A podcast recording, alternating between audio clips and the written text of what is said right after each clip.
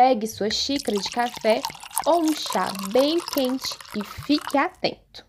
Ana e Flávio moravam juntos por 10 anos. O casal tiveram um filho, só que começaram a ter crises no casamento e levou à separação. Flávio, inconformado, conta ao filho que a separação é culpa da mãe, induzindo que a criança tenha raiva da sua gestora e promovendo o afastamento dos dois.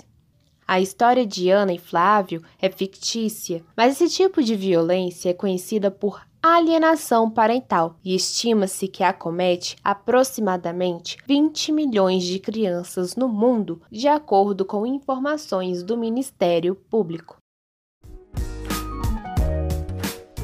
Em 1985, o psiquiatra norte-americano Richard Gardner propôs o termo Síndrome de Alienação Parental, conhecido como SAP, para classificar uma grave situação que ocorre dentro das relações de família em que a criança ou adolescente é induzida mediante diferentes formas e estratégias de atuação a destruir seus vínculos com um dos genitores. No artigo 2 da legislação, caracteriza o ato de alienação parental a interferência na formação psicológica da criança ou adolescente, promovida ou induzida por um dos genitores ou pelos que tenham a criança ou adolescente sob sua autoridade, guarda ou vigilância para que repudie o genitor ou que cause prejuízo ao estabelecimento ou à manutenção de vínculos com este. Para explicar mais sobre o assunto de hoje,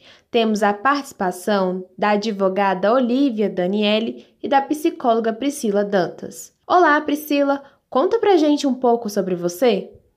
Então, aí, atualmente eu sou psicóloga clínica mas já atuei na época da faculdade em pesquisa de guarda compartilhada, já participei de congresso, passei um tempo estudando sobre esse tema e quando você fala de guarda compartilhada, não tem como não pensar no assunto da alienação parental. Tenho especialização em neuroeducação e residência em atenção ao câncer, mas atualmente eu estou atuando dentro da área clínica. Falar de alienação parental é um tema que é muito ligado à psicologia e ao direito familiar também. Poderia dizer qual a origem desse tema e quais são as consequências emocionais ligadas a ele?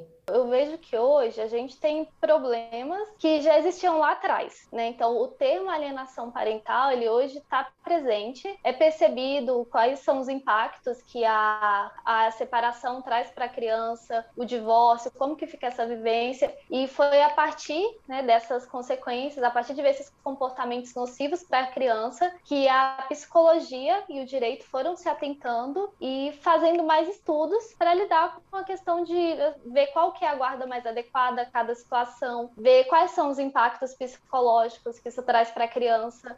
Né? E hoje a gente percebe muito, muito mais uma literatura dentro dessa, dentro dessa temática. Alienação parental acontece quando um dos pais ou responsável acaba tentando difamar o cônjuge, o ex-cônjuge, no caso, para a criança ou para esse adolescente. Então fica falando coisas para essa criança, coisas ruins do outro, tentando jogar essa criança contra essa outra pessoa. Às vezes, por exemplo, em questão de escola, né? Eu já vi situações em que o pai, por exemplo, ia buscar a criança toda sexta-feira na escola. Aí aconteceu a separação, a mãe mudou a criança de escola sem que o pai soubesse, conversou com os professores para que não desse informações, para que não mantivesse mais esse pai incluído ali. Então, tudo isso que às vezes vai sendo meio velado, né, meio disfarçado, às vezes até uma questão de inventar histórias, né, de implantar falsas memórias para essa criança, para ela ver essa outra pessoa como algo que ela não é e tomar um lado dentro da história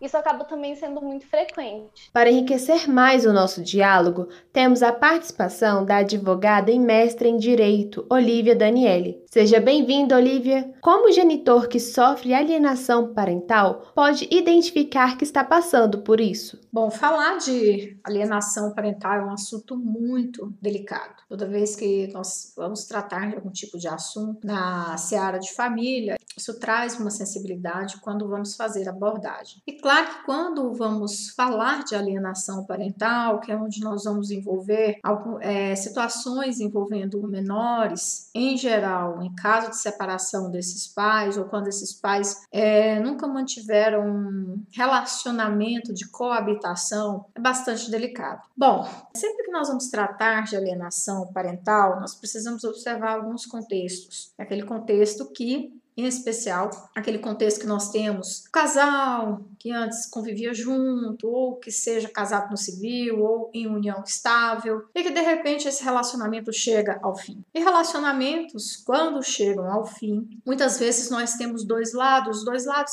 quer queira, quer não, saem machucados de uma forma ou de outra, e cada um com as suas razões. Claro que dentro desse contexto, um desses, desse, um dos componentes desse agora ex-casal vai querer ter mais razão do que o outro. Enfim, a invocação de alegações para o término desse relacionamento são as mais diversas possíveis. E tem o cenário também daquele casal que não manteve um relacionamento, vamos colocar assim, sério, um namoro, um casamento, uma união estável, e que muitas vezes esse filho foi gerado, como costumamos dizer, né? Não teve aquela programação, mas enfim, a criança foi gerada e essa criança veio ao mundo. O que que ocorre? Quando esse casal, no, primeiro, na primeira situação, nós temos essa convivência dos genitores sempre vão tomar decisões em conjunto para que esses, esse filho, esses filhos, né, tenham uma boa condução na sua educação, saúde, alimentação, lazer, esporte. E quando esse casal se separa, muitas vezes começa a guerra entre esses genitores, ou mesmo aqueles que não tiveram um relacionamento. É, também muitas vezes tem essas discussões, e em especial porque vai envolver o pagamento de pensão alimentícia, vai envolver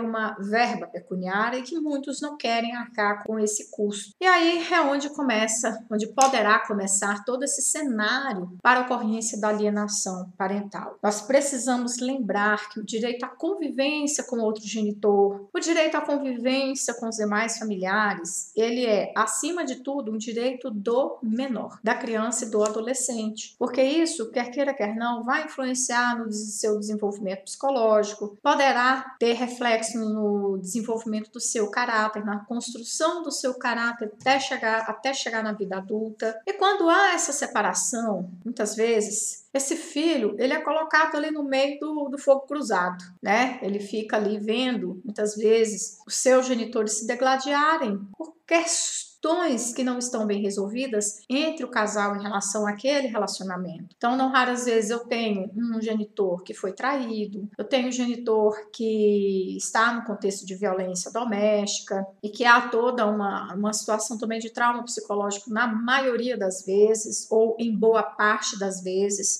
e que o filho, não raras vezes, às vezes é, é utilizado como uma ferramenta, uma arma de punir o outro, o outro genitor, mas não por condutas praticadas pela criança. E aí é onde a gente começa a visualizar, vislumbrar o contexto de alienação parental. Toda conduta que for praticada com vista a proibir o convívio com o outro genitor e a família, você trazer informações que não são verídicas em relação àquele outro genitor, buscando muitas vezes fazendo, né, praticando a conduta de injúria, tentando ferir a moral daquele genitor, que não detém a guarda do filho, é, causar embaraços ao direito de visitação, e em especial quando condiciona esse direito de visitas ao pagamento de pensão alimentícia. E são dois institutos totalmente diferentes, porque no direito de visitas, e que pese o fato de ser um direito daquela criança, de ser um direito daquele adolescente, também é um direito do pai, é um direito também da família, dos avós. E quando a gente encontra esse esse cenário, com essas condutas, com essas situações que venham a desabonar a conduta do outro genitor, criar falsas memórias em relação a fatos ocorridos, a gente começa a ter o cenário aqui de alienação parental. Então, sempre que eu tiver essa situação de um genitor fazendo esse retrato ruim da figura do outro genitor, que é aquele que não, não detém a guarda, nós vamos estar diante do contexto da alienação parental parental. A alienação parental ela tem um reflexo muito grande no desenvolvimento da vida dessa criança e desse adolescente, porque por mais que nós tenhamos um reconhecimento dos nossos tribunais, da nossa legislação, das mais variadas espécies de entidade familiar, como a monoparental, socioafetiva, mas fato é que quem não deseja ter uma figura de quem é a sua ascendência, ou que seja quem trouxe ao mundo, a forma com quem ou quem está te criando como filho, né? Porque aí no caso da adoção, por exemplo, não tem esse tipo de separação. A criança muitas vezes ela quer saber esse contexto, ela quer ter esse convívio, se sentir inserido nessa, nesse ambiente familiar, ter seus familiares para convivência, viagens, e isso faz falta termos essa referência dos membros mais próximos da nossa família, que são o pai ou que são a mãe, independentemente do contexto desse casal. Se eu estou tratando de um casal hétero ou se eu estou tratando de um casal homoafetivo. Porque nós precisamos lembrar que nessa segunda hipótese nós também temos referência de quem é o nosso genitor, quem é a nossa mãe e quem é o nosso pai. Então nós podemos também trazer a invocação da alienação parental para esse contexto. Não está restrito àquela, àquele casal hétero quando há essa separação, essas questões mal resolvidas entre esse casal muitas vezes são transportadas e responsabilizadas na criança. E aí começa, porque de repente eu tenho essa separação, a criança, se muito pequena, muitas vezes não vai entender aquele contexto, o que, que aconteceu, que não tem mais aquele convívio. E se tiver um pouco maior, tiver mais compreensão, entendimento da situação, ela, claro, vai sentir falta, ela vai sentir saudade do seu outro genitor. E aí, quando nós começamos a observar que está havendo toda essa restrição quanto a convívio, muitas vezes, né, a criança chega e ela tem uma certa, começa a ter certas repulsas em relação ao outro genitor, começa a não querer ver o outro genitor, a não ter contato com o outro genitor, que seja um contato por telefone e o contato físico também, nós começamos a identificar aí essa alienação parental perpetrada pela conduta praticada pelo genitor, que é o guardião, que é quem detém aquela guarda. E esses sinais nós vamos identificando no próprio comportamento daquela criança ou daquele adolescente. E vamos, claro, identificando esse tipo de comportamento, porque a criança passa a agir diferente com outro genitor. Você vai entregar essa criança para visita, ela não quer ir, ela se agarra ao outro. Às vezes, ela não quer falar com o outro, ou quer falar e o genitor proíbe. Às vezes, quando ela não quer ir com outro genitor, é porque está havendo toda uma construção de forma desabonadora em relação ao outro genitor. E aí é o momento que você começa a implantar falsas memórias na cabeça dessa criança e que ela não consegue muitas vezes identificar o que é verdade ou o que não é. Muitas vezes porque quando ela passa a deixar de ter aquele contato diário com outro genitor, é, que é o que nós chamamos de genitor alienado, e genitor alienador é quem pratica a conduta, é, essa criança não, não identifica de forma alguma. Ela, claro, vai ter uma tendência maior a acreditar no que aquele genitor, que é o alienador, ele está trazendo para você como informação. E essa criança vai ter aquilo como uma verdade muitas vezes incontestável, dado o vínculo de confiança que está mais estreitado com esse genitor que detém a guarda unilateral. E aí toda. E o que quem começa a identificar essa alienação geralmente é o genitor alienado, porque ele deixa de ter convivência com a criança, ele não consegue ter contato com ela por telefone, porque o outro genitor proíbe o contato. A própria família deixa de ter essa convivência com a criança. Muitas vezes a própria criança, ela retrata qual é a fala que o outro genitor disse, né, teve para poder denegrir essa imagem. Então, muitas vezes tem criança que fala, ah, porque é, a minha mãe falou que você pratica crime, que você é drogado. Deixa eu ver o que mais. É, fala que você é uma pessoa violenta. E às vezes essa criança não, não viveu e não conviveu nesse contexto quando esse casal estava unido, né, quando estava junto. Mas muitas vezes, em razão da idade, a criança não consegue fazer essa separação e esse discernimento, ela passa a acreditar Porque essa fala, ela é diária. Todos os dias busca se implantar essa situação. E às vezes até há contexto que outro genitor está desempregado, não consegue efetuar ali no primeiro momento um pagamento de pensão que seja digno. Isso seja muitas vezes o manejo de uma ação de alimentos no Poder Judiciário para resolver a situação, porque, enfim, é, é uma obrigação dos pais contribuírem com as despesas de manutenção do filho, ainda mais paga mais, quem tem menos paga menos, sendo que os dois genitores são obrigados a, a, prestar essa assistência material. E aí todo esse contexto é transferido para, para esse filho. E quando nós temos esse contexto transferido e a criança vai trazendo todas essas falas, né, como eu estava indicando, a gente começa a vislumbrar a ocorrência da alienação parental. E claro, o grande resultado disso é que aquela criança, aquele adolescente passa a não ver mais aquele genitor com os olhos que tinha antes, não tem mais a mesma admiração e o resultado, há um afastamento em relação àquele genitor.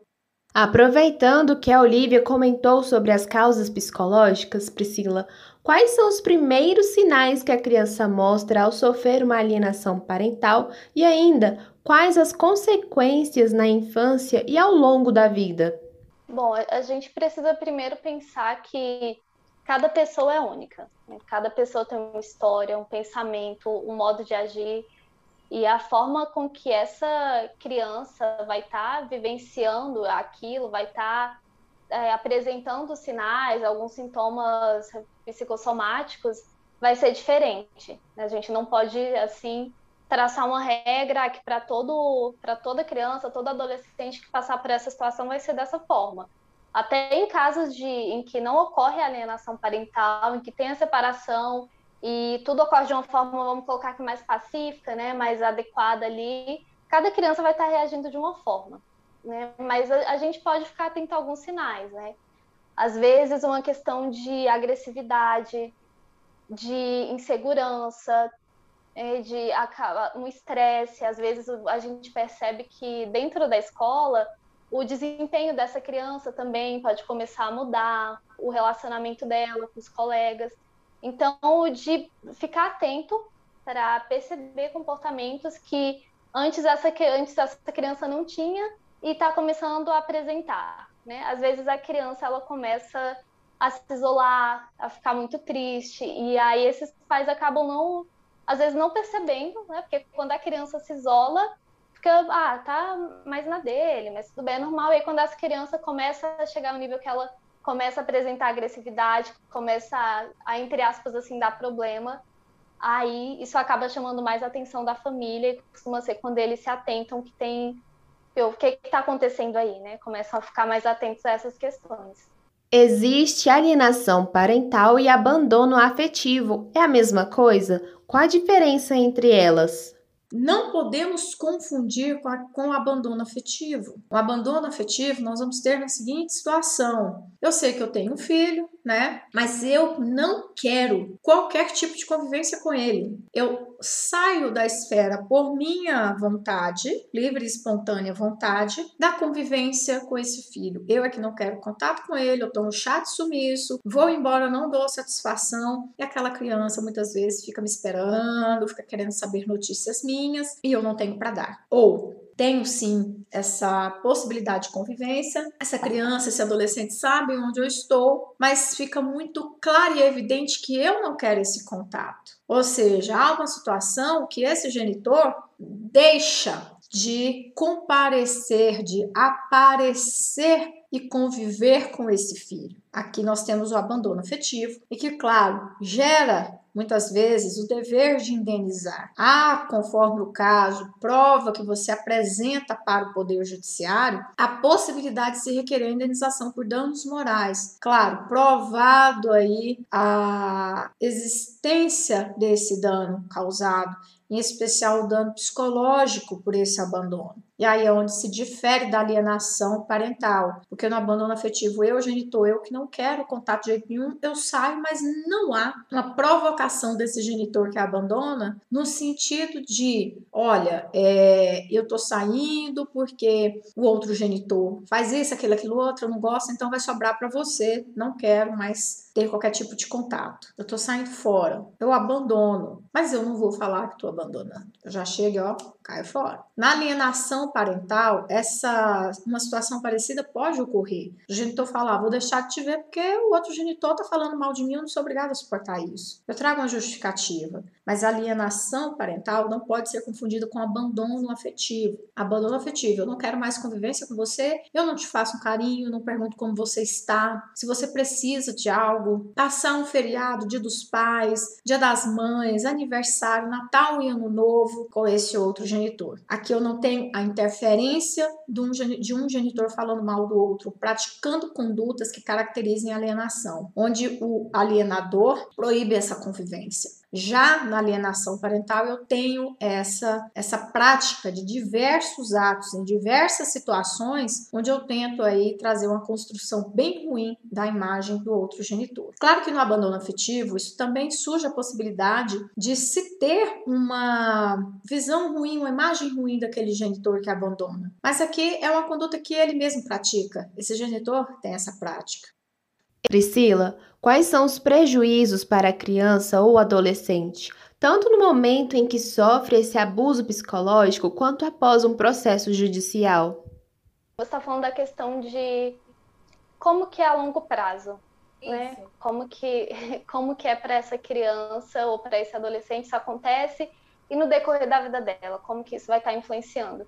E entra um pouco, tem a questão da individualidade, né? Até algumas, é, às vezes não tem uma alienação parental e ocorre o processo de separação dos pais. E alguma criança ou adolescente pode lidar muito bem com aquilo, pode ter uma adaptação muito boa, embora seja difícil, né? Mas com o tempo vai se adaptando. E outros não. Ou seja, sem, sem alienação parental já pode ser difícil para algumas pessoas lidar com isso. Isso repercute na vida adulta delas também né, de uma dificuldade de estar tá se relacionando, de uma insegurança, de talvez um medo. Ah, os meus pais se separaram. Será que isso vai acontecer comigo também? Será que eu, eu consigo me envolver em relacionamento? Será que vai ser, vai ser diferente? Né? Então, isso pode trazer essas inseguranças, e é pode, assim, não é, não é uma regra, né? Mas quando a gente fala em uma questão de alienação parental, já é preciso ficar mais atento, porque essa alienação parental ela acontece de várias formas. Existem situações em que são implantadas eh, memórias falsas, né? no sentido de que esse pai, essa mãe responsável vai falando tanta coisa assim para aquela criança. Já vi situações em que a, fazia a criança acreditar que ela tinha sofrido um abuso sexual por parte do, do pai ou por parte da mãe. E essa criança acreditava que aquilo tinha acontecido, mas não tinha acontecido. Então ela criava, acabava se afastando, acabava atrapalhando a relação dela, atrapalhando esse vínculo. Então isso é quando a gente pensa é muito complicado, né? E traz, tende a trazer consequências mais graves, mais difíceis de estar lidando. E a gente pode pensar nisso a longo prazo, né? Em um adulto que tem às vezes mais dificuldade para estar se relacionando, insegurança, é, que às vezes está no tá vivendo a vida dele assim no presente, mas as questões lá do passado ainda estão influenciando muito naquilo que ele está fazendo. A pessoa vai fazendo, não entende, né? Às vezes está em um relacionamento, age sempre da mesma forma, faz algo para aquilo não dar certo, ou vai encontrando motivos e a pessoa não percebe, né? Mas às vezes é algo que foi lá atrás e está repercutindo no agora. Essa pessoa não está lidando com isso. Olivia, como faz para provar que existe alienação parental? Quando nós estamos diante de uma situação que ela caracteriza essa alienação parental, aquele genitor que está passando por essa situação da alienação, ele precisa comunicar às autoridades competentes. Né? Um dos primeiros passos é comunicar o Ministério Público por meio de denúncia. O Ministério Público também poderá fazer o manejo de medidas jurídicas, possam vir a apurar essa situação e, quem sabe, quando vir a ingressar com a ação judicial, porque eu estou tratando de interesse de menor aqui, e o Ministério Público tem essa legitimidade para ingressar com essa medida judicial e buscar fazer com que essa conduta cesse. Mas, por outro lado, o próprio genitor também pode ingressar com ação que seja de modificação de guarda é, e acumular isso com reconhecimento de alienação parental e requerer, conforme a situação, indenização, inclusive por causa dessa alienação. Aqui eu tenho uma ação judicial que figura, figurará como parte os dois genitores. Então, precisa, né, ao ser identificadas essas condutas, reunir as provas dessa situação situação, que sejam e-mails, que sejam mensagens via WhatsApp, e essas mensagens precisam, para trazer um suporte maior quanto à veracidade dessa prova, estarem transcritas no que nós chamamos de ata notarial, que é um dos meios de prova admitidos pela nossa legislação. Há necessidade, claro, de se ingressar com essa ação porque a gente precisa pensar no melhor interesse da criança e do adolescente. Eu preciso pensar que o que se está colocando em jogo é a saúde física e a saúde psicológica desse menor. Eu não posso simplesmente deixar com que eu tenha essa, vou colocar aqui entre aspas, guerra entre genitores, falando mais alto do que o próprio os interesses do próprio filho. Então, claro, não são processos que quem está envolvido demanda com a facilidade, é muito desgastante para todos os envolvidos, porque a possibilidade de nós termos aí um, como é que eu vou dizer, uma piora, né? Nessa, nesse contexto dessa guerra entre os genitores, ele pode, claro, em primeiro momento ficar muito mais evidente, porque o lado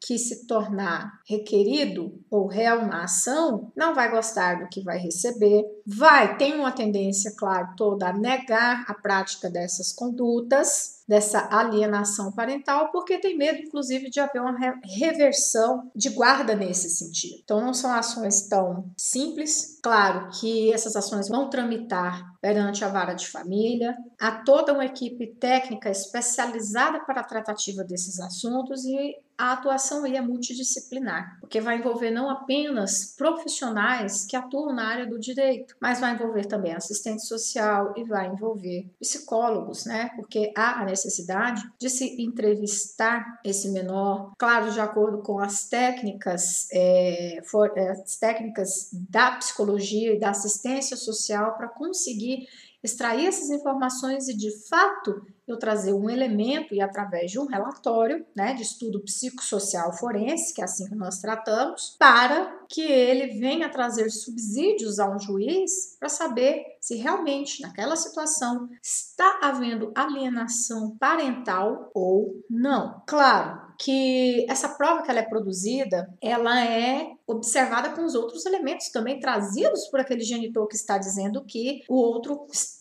praticando alienação parental. Então, não são processos simples, são bastante desgastantes para todos os envolvidos, mas que é necessário, ao observar a prática dessa conduta de alienação parental, se socorrer do Poder Judiciário para que haja devida intervenção nos termos da nossa lei, para que essa conduta venha a ser cessada a gente conseguir chegar a um ponto, a ter uma decisão que venha a resguardar não apenas o direito daquele genitor que está sofrendo a alienação, mas também daquele filho envolvido, porque o direito à convivência com os genitores, o direito à saúde desse filho, é, em especial as tratativas realizadas em razão dessa separação do casal para o mesmo, é um direito dessa criança, é um direito desse adolescente, que está previsto na Constituição Federal e que é um dever não apenas, né, nesse sentido, dos genitores, mas também é um dever da sociedade. Na sua opinião, a solução é a guarda compartilhada, Priscila? Então, a gente, para falar de guarda compartilhada, é uma questão, às vezes, um pouco polêmica, né? Quando está acontecendo um divórcio. E eu queria até ressaltar que assim, o divórcio, ele é entre os pais. Quando, quando um psicólogo entrar nesse tema para falar sobre a questão de divórcio, questão de guarda, a gente sempre reforça isso, porque às vezes as pessoas casam e tem ainda aquela visão romantizada de que o casamento é para sempre, de que vai dar certo. E às vezes por isso acaba muito usando a criança meio de joguete, né, para ficar perto do cônjuge, para tentar reatar algo ali que foi finalizado, que não foi bem resolvido. Então, mas é importante ressaltar que é a separação entre os pais, não entre a, não é da criança, não é do adolescente. Então, a, a guarda compartilhada, pelo menos a intenção dela é de que ocorra essa convivência né, entre o pai e a mãe e entre essa criança. Porque o que, que acontece? Assim ocorre mais a chance de assim ter uma divisão.